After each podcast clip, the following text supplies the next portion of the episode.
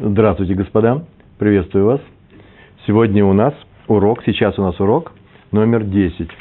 Мы учим с вами, э, изучаем трактат Бава Кама Вавилонского Талмуда, шестая глава, Акунес, десятый урок. Он идет в память Шалом бен Цви Гирш и Сара бат Авраам. Мы с вами находимся на листе Гемары, на листе Талмуда, этого трактата, Нун Зайн, страница, э, Нун Зайн это 57 лист, а страница у нас первая. Как я полагаю, это уже вторая часть, нижняя часть этой страницы. Мы с вами несколько уроков уже изучаем статус сторожа, э, найденной чужой потери. Человек нашел чужую потерю, согласно заповеди Торы, ее нужно вернуть. Для этого он должен ее сохранить. И поэтому он выполняет функции охраны. Э, есть у нас два варианта. Или он платный сторож, или бесплатный. И мы знаем, что ведется спор между двумя великими учеными.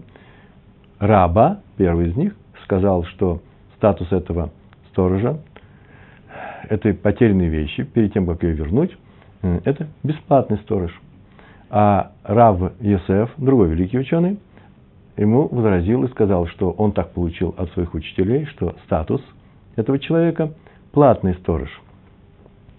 Не будем выписывать на доске, но нужно сказать, чем отличается платный сторож от бесплатного. Э, они отличаются следующим. Э, оба они отвечают за вещь, если с, ними, если с нею, с этой вещью, э, произошло то, что называется Э, пшия, э, человек пошея, он э, неправильно обращался с этой вещью, мы говорим, преступно нерадивый или халатно, сторожил, что-то с ней делал и так далее. То, что не нужно было с ней делать. Или не сделал минимальное то, что нужно с ним было сделать. Тогда отвечает и платный сторож, и бесплатный сторож платит эту стоимость этой вещи хозяину. Хозяин он найдет и заплатит, потерял. Не потерял, а вот что с ней произошло. Пше. Так вот, во всех остальных случаях э, бесплатный сторож не платит. Какие случаи? У него украли эту вещь, он не платит за нее, она у него пропала, он не платит за нее, или э, случился онес, непредвиденные обстоятельства, которых нельзя было не предугадать, и поэтому нельзя было их э, как-то их, от них избавиться. Они пришли неожиданно. И с вещью что-то произошло. Вещь украдена, и бесплатный сторож за нее не отвечает. Что такое вещь украдена? Э, пришли и забрали. Он же ведь сторож, и поэтому минимальную охрану этой вещи он э, должен, мы изучали, что это такое минимальная охрана, он должен предоставить. Потому что если никакой охраны нет, то это уже не, не статья «вещь украдена», это называется статья э, «пшия», гу, он э, паша, он э, плохо поступил, взял вещь э, охранять, ворота не закрыл, Э, и эта корова, например, взяла и ушла, взяла и ушла. Или же пришли воры и украли. Нужно минимально как-то все это э, делать. Получается, что сейчас он отвечает за эту вещь не по пункту э, украденная вещь или пропала, а по пункту какому? По шея. Значит, он отвечает только за пшия, бесплатный сторож, а платный сторож отвечает за все, кроме онос. И за пшия, и за то, что нерадиво хранил ее, или что-то с ней сделал неправильное – и за то, что она украдена. Поэтому у, у него он платный сторож, тот, кто получает выгоду за это хранение. А, а про хранение мы говорили, да? Раф Йосеф сказал, что он получает некоторую выгоду, мы с вами изучали. А именно он свободен от, выполнения заповеди, например, помощи заки, если в тот, в тот момент, когда он ухаживает за эту вещью, проветривает, еще что-то делает с ней, то, что ему положено делать э, с нею. Занимаясь одной заповедью, ты свободен от другой. Так вот, у него должна быть максимальная охрана. Если у него украли, он отвечает за охрану. Или пропала эта вещь, или пропала эта скотина, он отвечает за нее. А вот за онос только он не отвечает. Так вот, раб сказал, это бесплатный сторож, а э, Рав Йосеф сказал платный. И мы занимаемся тем, что мы сейчас строим кушьет. Кушьет – это трудные вопросы. Одной стороны, в адрес другой стороны. Э, мы уже прошли с вами три кушьи. В первых двух Раф Йосеф – выступил против мнения рабы, а в третьем рабы выступил против мнения раба Йосефа. В двух словах, не больше. Обычно все кушьет такого типа строятся следующим образом. Берется какое-то положение, закон, Мишна, Барайта, и из этой Барайты, предположим, у нас были как раз Барайты, из этой Барайты выводятся некоторые положения, которые в Барайте прямо не сказано, но выводятся из нее путем какого-то логического э, вывода. И э, это положение противоречит, противоречит мнению другой стороны. Поэтому говорят, смотри, э, у тебя ты противоречишь э, известному положению, известной барайте. Если бы Брайта говорил об этом прямо, то другая сторона просто бы и не, написала, и не сказала бы то, что противоречит Барайте. Барайте противоречить нельзя. Или Мишне нельзя. Или же придется доказать, что такая-то барайта идет по, по частному мнению. Не все с ней согласны. Но если все согласны, значит, деваться некуда, придется объяснять. И предположенная сторона, как правило, дает другое объяснение барайта. Или находит ошибку в вашем выводе. И остается при своем мнении. Если она не остается своем, при своем мнении, то ее мнение убирается, и закон идет по э, другой стороне, э, э, по, по мнению оппонента. Что у нас было в двух словах? Раф Йосеф предложил Барайту, в которой было три пункта. Сначала было два пункта, а потом возник третий вовремя. То в этой Барайте было два пункта таких. Первый. Нашедший чужую потерю может ее, оказывается, вернуть не самому хозяину, а поставить в том месте, где он находится, где он ее увидит, после чего у него ответственности за эту вещь нет. А второе положение, если вещь была украдена или пропала, то он за нее платит. Вообще хорошо звучит, да? Вещь пропала или украдена, он за нее платит. Да это же платный сторож, о котором мы сейчас говорили. И поэтому Раф Йосеф спросил.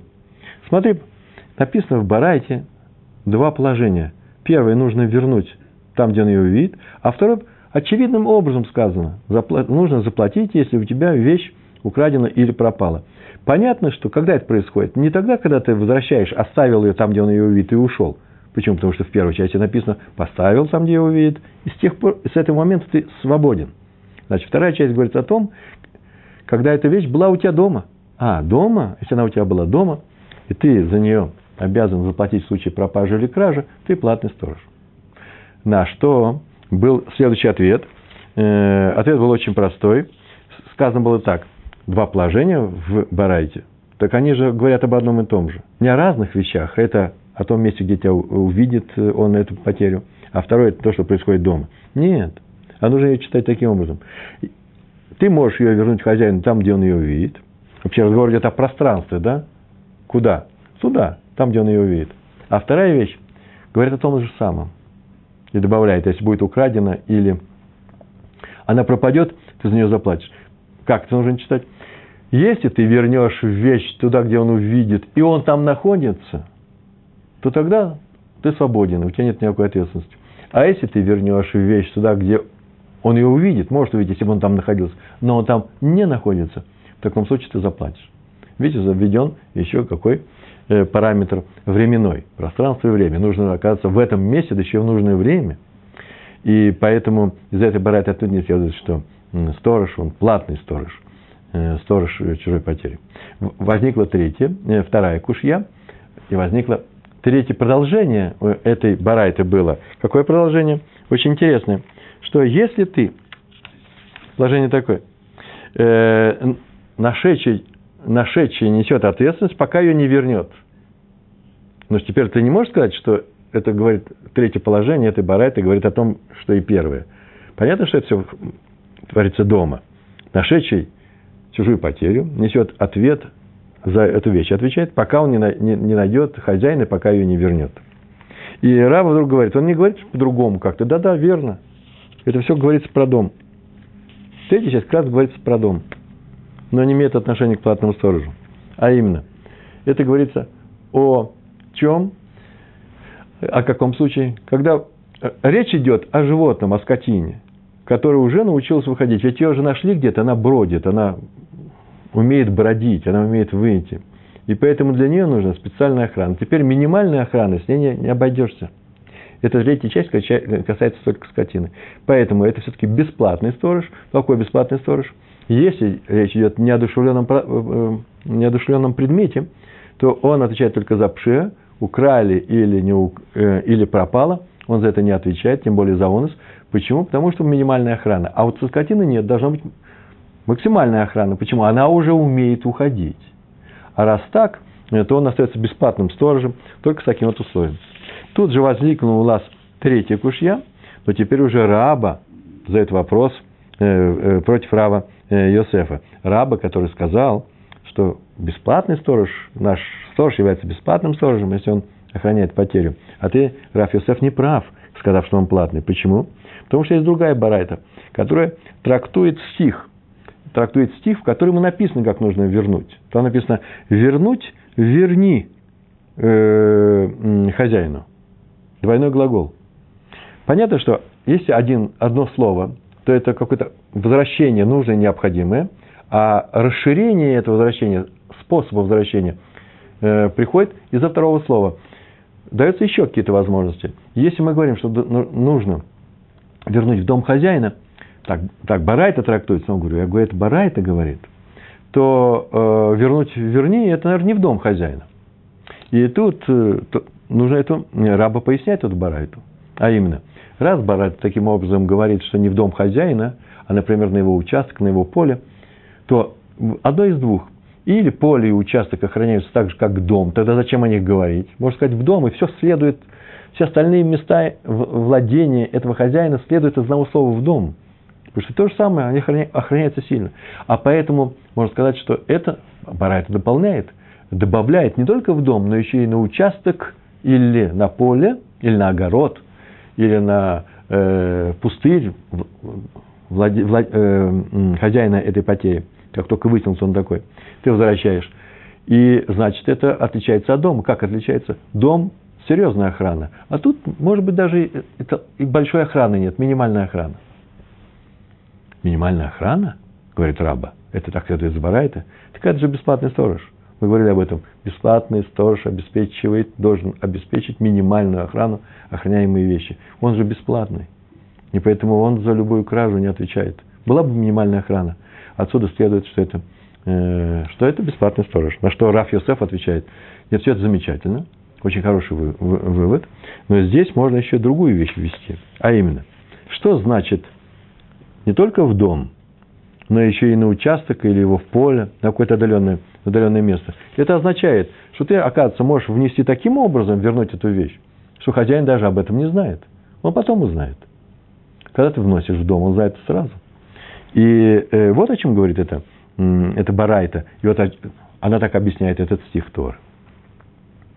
И это как Раби э, Элазар, который сказал, что любая, любая вещь, любой, любая вещь, которая хранится у сторожа, она требует знания хозяев, да? Когда ты возвращаешь, нужно сказать хозяину, что эта вещь возвращается. Он должен узнать тут же. Пока он не знает, еще не вернул.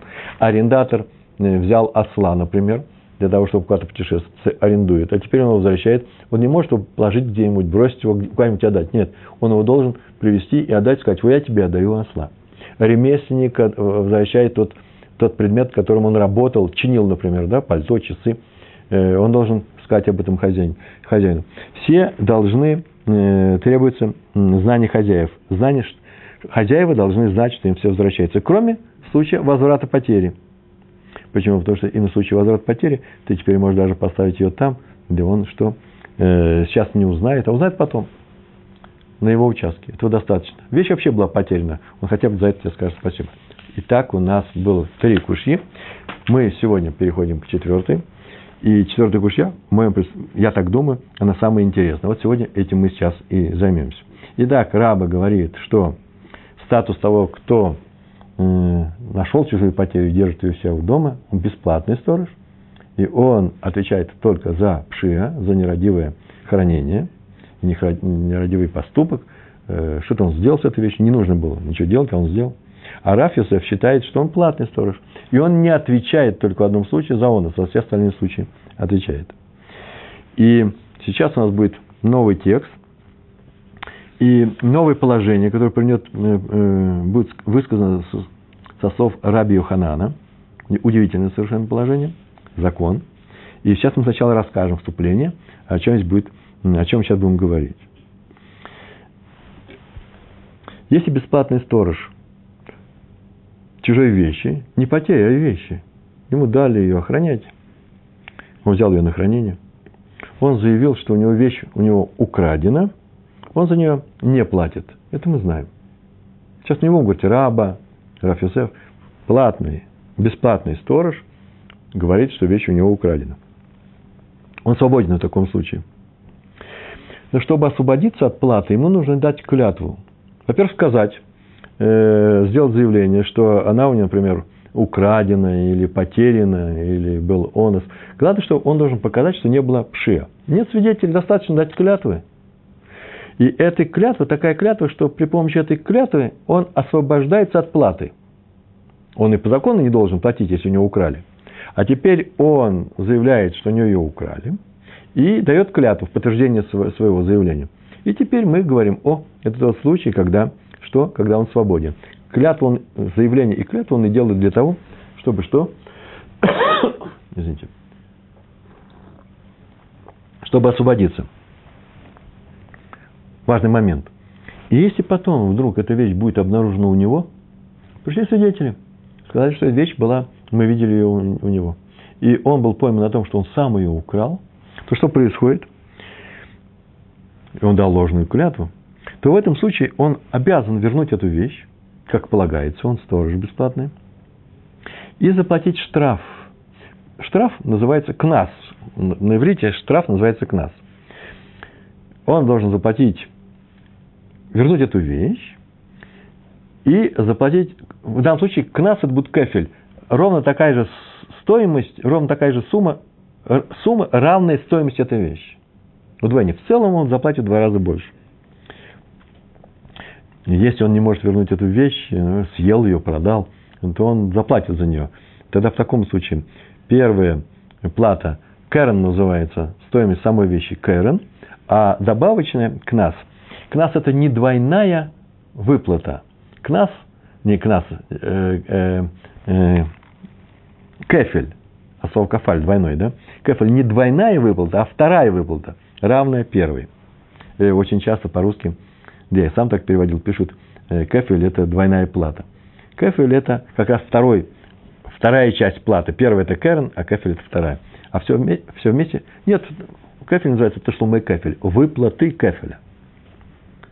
Так вот, это про любого сторожа бесплатного. Если у него что-то пропало, и он поклялся, он не возвращает, он говорит, он поклялся, что у него пропало или украдено – в таком случае он должен выплатить, и поймали его на, на лжи, поймали на воровстве, то он должен э, выплатить ташлумей кефель. Так вот, Раби Йоханан очень интересное правило выдвинул, сказал, и он его вывел, оно известно, это правило.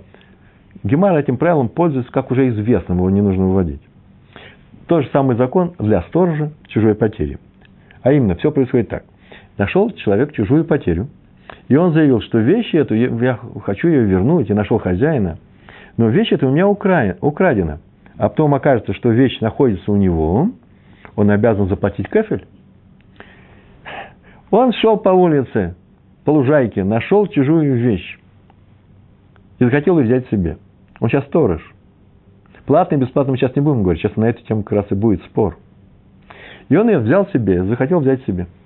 И он теперь взял и сказал, что она у него... Да, все видели, что он ее нашел. Все видели, что он ее принес домой. А теперь он сказал, ее украли. И он теперь платит кафель. А именно в придачу к основной сумме. То есть он вообще-то взял и потерял деньги, большие деньги из-за своего воровства.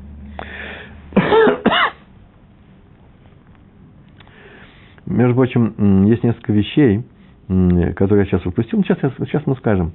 Все это э, учится по книге Шмот, там написано Перек – 22, 22 глава, 7 по 8, по 8 стихи. Там так написано.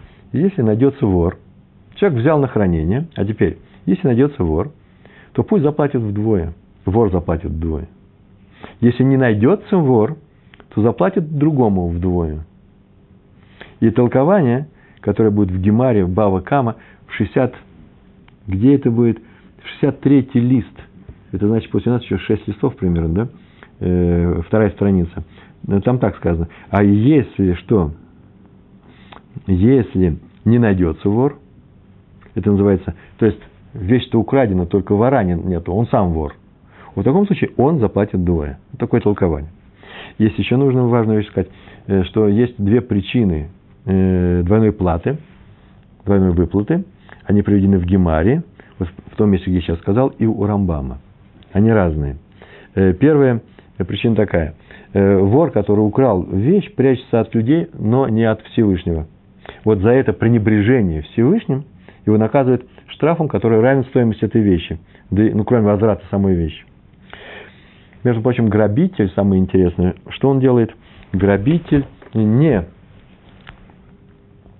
не платит э, двойную выплату. Если грабитель украл у кого-то, его поймали, он не платит. Почему? Он действует открыто, он людей не боится, Всевышний не боится, по крайней мере, Всевышним не пренебрегает. Он как вор, который людей боится больше, чем, э, чем Всевышнего, то к такому штрафу его не приговаривают. Э, второе, второе мнение э, такое, укравший чужую вещь, был сторожем, теперь украл, он задумал, он так придумал, захотел сделать так, чтобы хозяин ее лишился. Он хотел наказать его на эту сумму, чтобы лишить его. Теперь он эту вещь вернет, если она оказалась, что на самом деле он сам вор, он возвращает, и теперь выплатит эту сумму. Почему? Потому что он хотел на эту сумму наказать хозяина, чтобы он ее лишился, так теперь он ее сам лишается.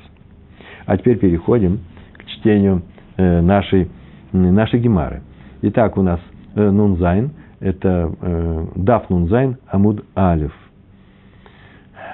57 лист, первая страница. Начинаем читать. Амарлей Абай Рав Йосеф. Сказал ему Абай, кому сказал? Раву Йосефу. У вас сокращение Алиф Ламид. Его нужно читать как Амар Лей. Сокращение, два слова, так переводится. Раньше мы помним, в первой и второй кушье э, трудность кушью нашел Раф Йосеф на мнение рабы, э, во втором случае раба на мнение Рава Йосефа, а сейчас Абае на мнение Рава Йосефа. То есть сейчас оппонентом Рава Йосефа выступает Абай, который, по крайней мере, точно уж, я не говорю, с чем он согласен, но он не согласен с мнением Рава Йосефа, который сказал, что тот, кто охраняет чужую потерю, перед тем, как ее вернуть, он платный сторож. Он, наверное, считает, что это не бесплатный, по крайней мере, не платный. И сказал Абай кому? Раву Йосефу. Что он сказал? Читаем. В ад лотизбра дешумер авида кешумер хинам доме? Это вопрос. В ад – это ты. В современном иврите ата, они говорили таким образом, что это лашон, язык Мишны Гемар. Иврит. Святой язык. В ад. А, а ты, лотизбера, ты так, это арамейский язык пошел. А ты так не считаешь, ты не считаешь, лотизбера, ты не считаешь, дешумер авида, Д – это что? Ты не считаешь что? Шумер Авида – сторож потери. Кашумер Хинам доме. Ты не считаешь, что он как бесплатный сторож? Сейчас говорит, почему нужно вообще считать так? Так говорит. Вега Амар Раби Хия Бар Аба Амар Раби Йоханан. Вега. Это обычно так. Ты так не делаешь, да? Ты так не считаешь? Так вот ведь, ведь, почему ты так не считаешь? Ведь, вега, но ведь Амар Раби Хия, сказал Раби Хия, Бар Аба, сын Абы, что он сказал? Он сказал, Амар Раби Йоханан, великий ученый, сказал Раби Йоханан. А дальше идет наше правило, о котором мы говорили. Ага, то эн танат э, ганав бавида, ага, то эн, то эн тот, кто заявляет, делает заявление. Танат ганав, танат ганав это такое, он сделает заявление вора – не заявление, сделанное вором, а он говорит о том, что эта вещь украдена. Это называется танат ганав. У меня пришел ганав и украл. Это называется танат ганав. Тот, кто заявляет, что у него украдено это, бавида, что у него украдено, найденная вещь, а вида – это потеря, чужая потеря. Тот, кто заявил про найденную им чужую потерю, что она у него украдена, мешалем ташломей кафель, платит двойную сумму. Э, сумму э, мы кафель, платит кафель, двойную сумму, платит кафель, это означает, что еще в, э, в э, плюс стоимость самой вещи, кэрон. Так он сказал. Но это еще не все, это, это только закон, высказанный от имени Раби Йоханана. А дальше идет самая логика здесь и начинается. В и салка дантах шумархинам авей. А если салка дантах ты считаешь, салка дантах, тебе пришло в голову подумать так, шумар сахар авей, что он платный сторож. А май мешалем то шломай кафель. А май то почему он выплачивает кафель? Мешалем это шломай кафель. Почему? Карна бай шломой. Карна бай шло, э, э, шаломой. Это означает, он должен выплатить. Что он должен выплатить? Шалумой. Карна бай шалумой. Здесь написано шаломой. Э, он должен выплатить только Кэрон, основную стоимость. Основную стоимость. Почему так? Почему из слов Раби Йоханана, а именно, каких слов? Что если кто-то, он не говорит, кто платный, бесплатный, он говорит, если кто-то охраняет чужую потерю перед тем, как ее вернуть, заявляет о том, что она украдена, то он выплачивает кефель, если окажется, что он ее сам украл, это понятно. Почему отсюда следует, что он бесплатный сторож, а не платный? Закон Раби Йоханана существует, он всем известен, против него никто не выступает. И поэтому э, исходит из того, что сейчас по этому закону мы восстановим, кто он, бесплатный или платный. Значит, он сейчас, как сказал, сказал Раби э, Йоханан, выплатить должен что? Э, выплатить должен, так сказано, а если ты считаешь, что он платный сторож, то ты должен заплатить Кэрон. Откуда это следует? Это означает, что выплатить Кэрон должен, во-первых, сразу. И независимо от того, правду он сказал, неправду. Смотрите, человек охраняет чужую вещь и говорит, что она, что у него украдена. Мы не знаем, украдена или не украдена. Но он платный сторож. Он платит за кражу. И поэтому должен выплачивать. И он выплачивает эту стоимость. Ни больше, ни меньше. Если она украдена. А потом, если выясняется, что эта вещь осталась у него, а значит, он сам вор, ему не надо платить кафель. Почему? Потому что это противоречит, не надо платить кефель. И это противоречит закону Раби Ханана. Вывод. Сторож чужой потери не может иметь статус платного сторожа. Почему ему не нужно платить кефель? Есть такое правило. Сейчас я его просто скажу, я его назову, как это работает это правило, а потом увидим, что оно естественное. Обязанность заплатить кефель может упасть только на того, кто делает заявление какое-то с целью освободить себя от платы. То есть он, например, заявляет, что охраняемая вещь у него украдена, и в таком случае он должен был, без этого, без этого заявления, без этой клятвы, он должен был бы заплатить. Но потом выясняется, что... А теперь он не платит. И выясняется, что он сам украл, в таком случае, в таком случае, он освобождается от, не освобождается, в таком случае он не платит кефель. Повторяю, кефель платит только тот, кто сделал заявление, что она вещена украдена, чтобы освободиться от платы, от выплаты. Например, бесплатный сторож, он говорит, что вещь у него украдена. За кражу он не платит. Он платит только что? За пшия. Но чтобы показать, что это была пшия, а не было кражи, он должен сказать, вещь у меня украдена. И тогда его освобождают. Почему? И он дает клятву. И мы знаем, что минимальная у него охрана была. И он освобождается от этой платы. От этой э, платы. Почему? Потому что бесплатный сторож не платит за кражу. Поэтому он дает клятву, что вещь у него украдена. В таком случае, если у него нашли эту вещь, о, ведь он же освобождался от, да, своим заявлением освобождался от выплаты, он платит кафель. А платный сторож что делает? Платный сторож и так по-любому, по-любому платит за кражу. И когда он сказал, что он платит, что вещь у него укра, укра, э, украли, он ничего, никак себя не освобождает.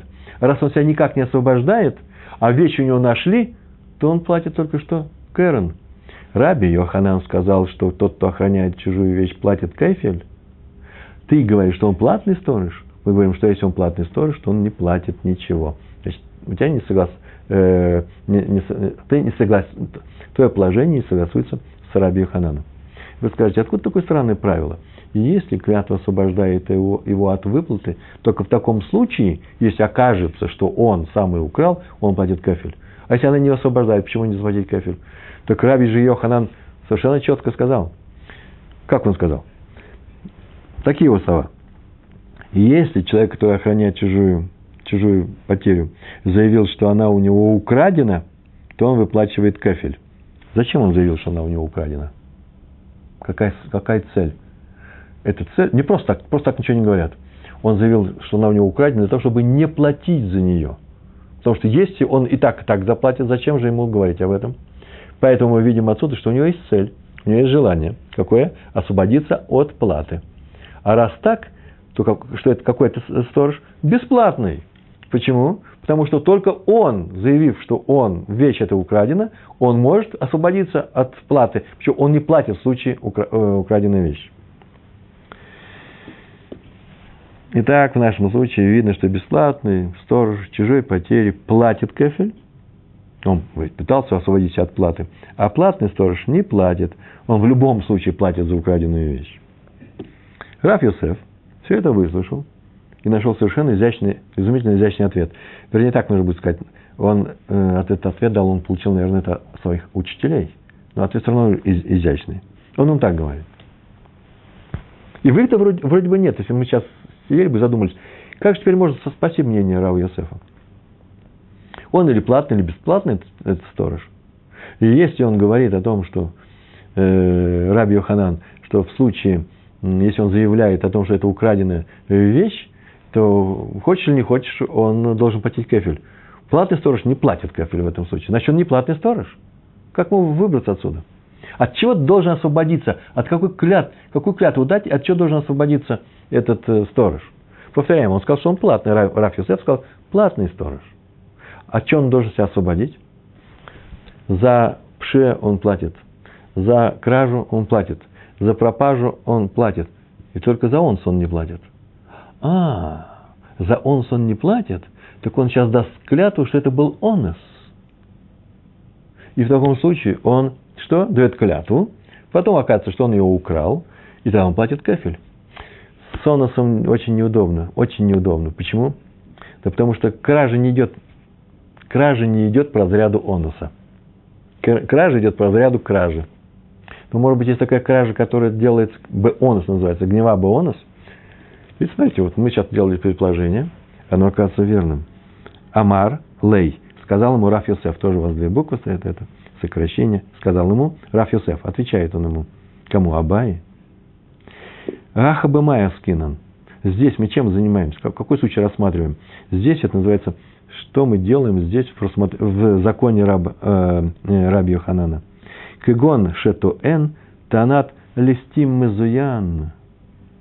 Кагон, мы говорим о случае, шето эн, о случае, когда, то эн, что он говорит, то эн заявляет, танат не танат ганав, а танат листим мезоян, а именно вооружен, э, вооруженный грабитель, вооруженный бандит.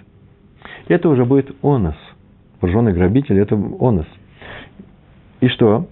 Тогда даже платный сторож освобождается, освобождается от ответственности. Бесплатно понятно – но платный, который за все платит, в данном случае освобождается. И в этом случае, как только он заявляет о грабеже, подтверждает свое заявление клятвой, он это заявление освобождает тоже от платы за вещь. Освободили? Освобождает. И если теперь окажется, что вещь э, у него, лежит у него, и он дал ложную клятву, он должен платить кафель, что совпадает полностью с законом раби Йоханана. Э, нужно добавить, что если бы это был не вооруженный бандит, это понятно, да? Грабитель, не э, листим мазуян, листим, хм, у него вид множественного числа, это на самом деле, ну, употребляется как грабитель, грабитель. Обычный перевод. Листим – это грабитель, мазуян – вооруженный. Если бы это был не случай вооруженного грабителя, а обычный самый вор, обычный э, Ганав, тут, тут Раф Йосеф соглашается с Абай. Да, как ты мне сказал, что не надо платить кафель в таком случае. Так он его обвинял в этом, да? Нашел, как же говоришь, платный сторож, э, ему же не надо платить кафель, ему достаточно в случае вора в заявлении, что украдено, нужно платить только э, Кэрен, и он себя не освобождает такой клятвы. Так вот, здесь не надо платить. И все ограничится только, если обычный вор ограничится только выплатой э, Кэрен. Значит, здесь что было сказано? Что это был грабитель. Ну, Абай с этим никак не может согласиться. А Марлей, а Марлей, теперь Абай говорит ему, он говорит следующую фразу.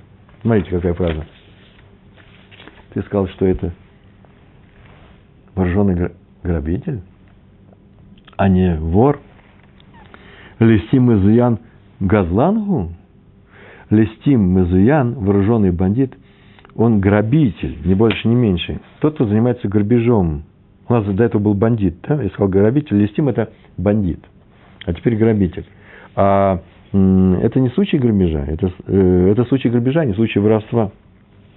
В то время как Раби Йоханан совершенно открытым текстом сказал, что сторож потери заявил об украденные вещи, а не той, которую э, взяли в результате грабежа.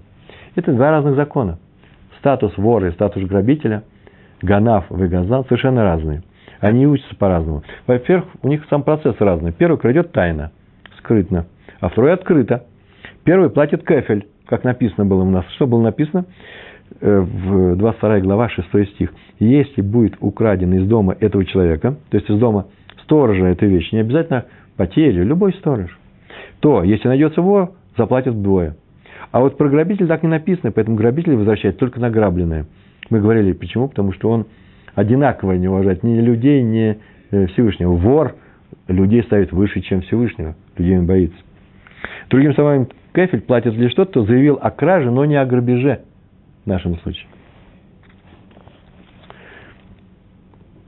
В нашем случае.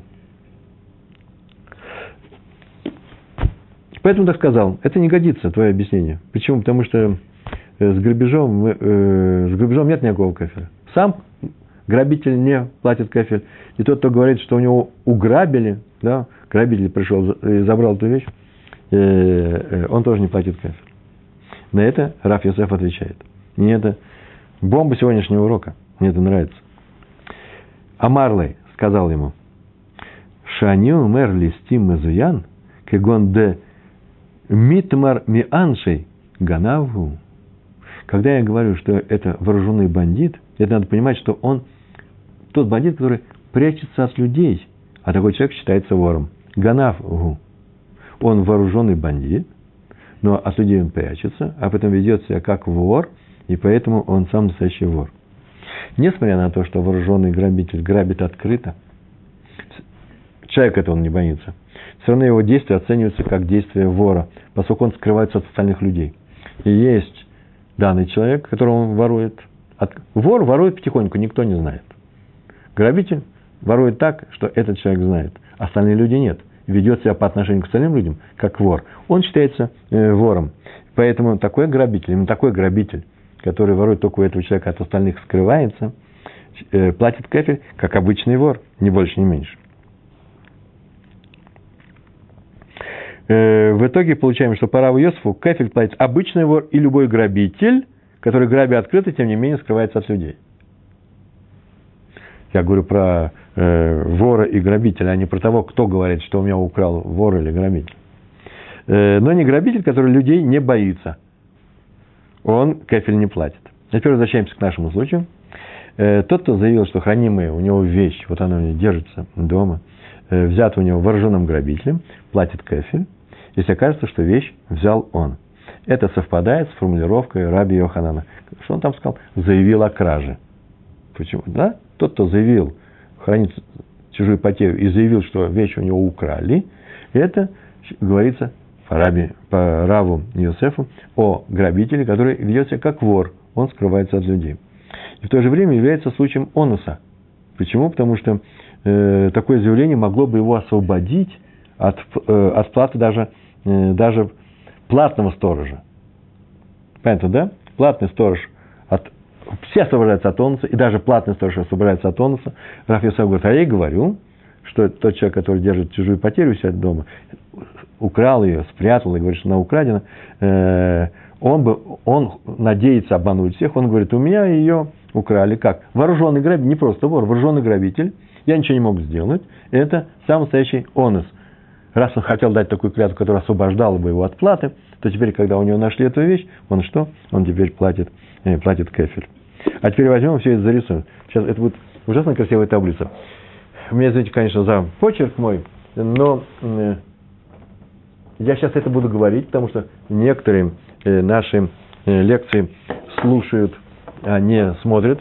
Значит, я рисую для тех, кто смотрит видео, а произношу все это для тех, кто что, кто нас слушает. У нас здесь два мнения. Первое, я напишу, Раба и Абая. Два мнения. Это будет, э, первая строчка пойдет, мнение Рабы и Абая. Которые что сказали? Они сказали, бесплатный сторож. Бесплатный сторож. Второе мнение – это не что иное, как Раф Йосеф. Он что сказал? Что человек, который нашел чужую вещь, он платный сторож. Теперь у нас есть маленькая табличка, которая звучит таким образом.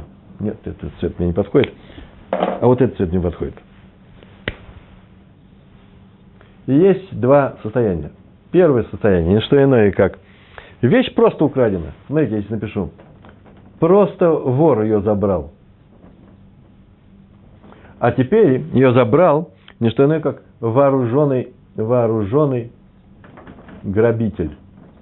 Вот в этой табличке четыре позиции. По строкам Раба и Абая сверху, Раф Йосеф снизу, а по столбцам просто вор украл и вооруженный грабитель. Так вот, так все и началось. Пришел Абай и говорит, у нас по Раби Йоханану платит кефель. Вот видите, я здесь пишу. Это не что иное, как кефель. Раба и Абай говорят, что если просто вор, если он заявил, что него украл просто вор, а потом оказалось, что эта вещь у него хранится, он платит кефель. А ты, Раф Юсеф, ты что он платный сторож, он не может платить э, кефель. Как же ты сейчас согласуешь свое мнение, что он платный сторож, с выражением, э, с законом э, Рава Йосефа? Он же у тебя платит только Кэрен. Почему Кэрен он платит? Да потому что он не освобождается э, своим заявлением, что у него украл вор э, от платы. Потому что платный сторож всегда платит. Заявил он, не заявил он. Как только он сказал, что ну, у него вещь это украдена, он ничего не выигрывает, он все равно должен заплатить. Во всех случаях он платит. На что э, Рафьев сказал, Рафьосеф сказал, нет, это вооруженный грабитель. И что иное, как вооруженный грабитель. Поэтому столбец должен совсем другой быть. А именно, он платит кефель, кстати, я пишу здесь кефель. Раф Юсеф сказал, что в случае вооруженного грабителя платный сторож платит кефель. Почему?